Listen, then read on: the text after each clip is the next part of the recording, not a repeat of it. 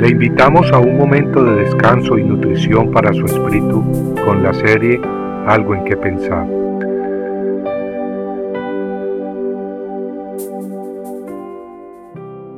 Entre tanto, Adonías, hijo de Agit, se ensalzaba diciendo, Yo seré rey.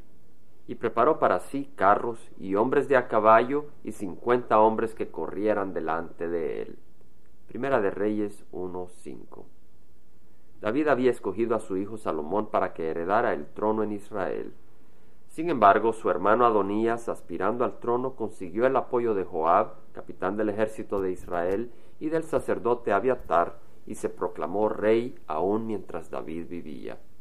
El profeta Natán y la madre de Salomón inmediatamente informaron a David, quien no sabía de la rebelión. El rey David entonces le dijo al profeta Natán, al sacerdote Sadoc y a Benaía, Tomad con vosotros los siervos de vuestro Señor, haced montar a mi hijo Salomón en mi propia mula y bajadle a Gijón, que allí el sacerdote Sadoc y el profeta Natán lo unjan como rey sobre Israel, y tocad trompeta y decid, viva el rey Salomón. Se hizo pues de acuerdo a lo que David había ordenado, y todo el pueblo respaldó a Salomón, quien se sentó en el trono del rey. El esfuerzo de Adonías fue así desbaratado, quien temeroso se postró ante Salomón en señal de sometimiento. Desgraciadamente la avaricia de Adonías por el trono no murió allí. Adonías tramó otro plan para lograr el reino. Su estrategia esta vez consistió en pedir que le dieran por esposa a la joven Abisag. Esta joven era muy hermosa y había sido escogida de entre todo Israel para acompañar al rey David. Aunque Abisag no tuvo relaciones íntimas con David, ella fue acompañante del rey en sus últimos días, y esto era de gran significado. Adonías ya contaba con el respaldo del capitán del ejército y con el apoyo del sacerdote Abiatar, y si le hubieran dado por mujer a quien fue la mujer del rey, sus posibilidades de obtener el trono hubieran aumentado. Adonías, tratando de asegurar éxito en su esfuerzo, buscó la ayuda de Betsabé, la madre del rey Salomón, pidiéndole que intercediera ante el rey por su solicitud de obtener a Abisag como esposa. Cuando Betsabé hizo la petición a Salomón, éste comprendió las intenciones de Adonías, y lejos de concederle su ruego, lo mandó a matar. Salomón fue pues muy astuto, y no se dejó engañar o robar el trono. Y cómo necesitamos todos nosotros tener mucha astucia al igual que Salomón, para no dejarnos engañar ni robar.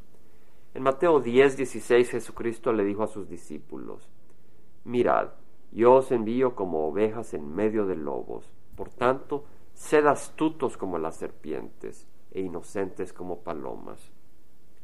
Hermanos, así como Adonías trató de usurpar el trono de Salomón, así Satanás trata de robarnos lo que legítimamente nos pertenece, el gozo, la paz y la vida abundante que nuestro Padre Celestial nos ha dado. El diablo busca también sembrar semillas de destrucción en nuestras vidas, en nuestros hogares y en nuestras congregaciones.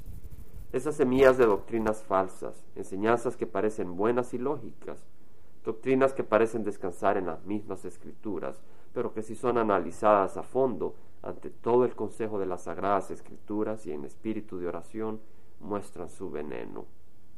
¿Y qué de la semilla de la amargura y el rencor? o las semillas de división, contienda y envidia, o la semilla del egoísmo, semillas que bloquean nuestro crecimiento, entorpecen la obra de Dios, dividen congregaciones y destruyen hogares. Es por eso que hoy venimos ante ti, Padre Eterno, y te pedimos que nos fortalezcas y nos des entendimiento y mucha astucia, astucia para que no caigamos víctimas del enemigo. Te lo pedimos en nombre de nuestro Señor Jesucristo. Amén compartiendo algo en que pensar, estuvo con ustedes Jaime Simán. Si usted desea bajar esta meditación, lo puede hacer visitando la página web del Verbo para Latinoamérica en www.elvela.com. Y el Vela se deletrea E L B de verdad E L A, donde también encontrará otros materiales de edificación para su vida.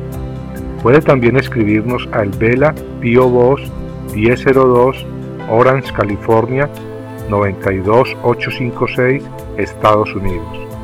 Dios le bendiga.